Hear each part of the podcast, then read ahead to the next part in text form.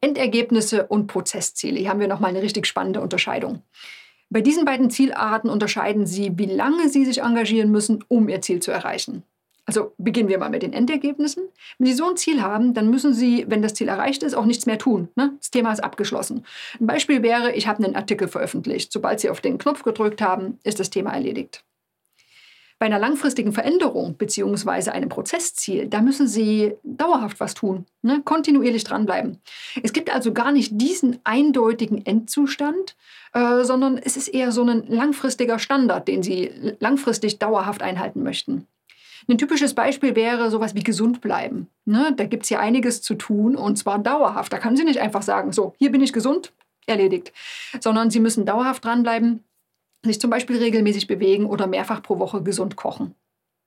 Und bei dieser Unterscheidung sollten Sie genau darauf achten, auch die richtige Zielart zu wählen. Denn es passiert ganz schnell, dass Endergebnisse formuliert werden, obwohl Sie eigentlich eine dauerhafte Veränderung brauchen würden.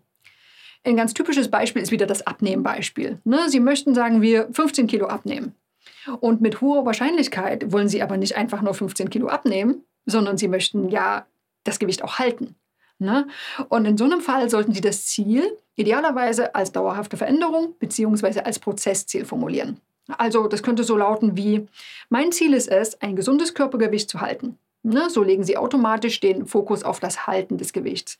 Sie formulieren also kein Ziel, mit dem Sie nur 15 Kilo abnehmen, sondern könnten sich zum Beispiel vornehmen, jeden Morgen 15 Minuten Sport zu treiben oder vielleicht gesunde Mahlzeiten zu kochen.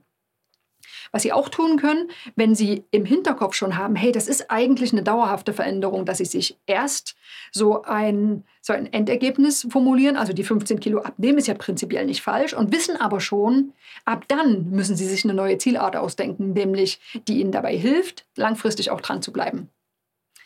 Sicher, am Ende ist es nur eine Formulierungsfrage, aber die kann schon den Unterschied machen. Denn indem Sie solche Prozessziele formulieren, können Sie mit hoher Wahrscheinlichkeit eine Gewohnheit etablieren, mit der Sie Ihr gewünschtes Körpergewicht auch halten können. Bei dieser Zielart gibt es jetzt keine eindeutige Empfehlung, welche die bessere oder schlechtere ist. Wichtig ist nur, achten Sie darauf, die richtige Zielart zu wählen, mit der Sie auch langfristig das erreichen, was Sie wirklich wollen.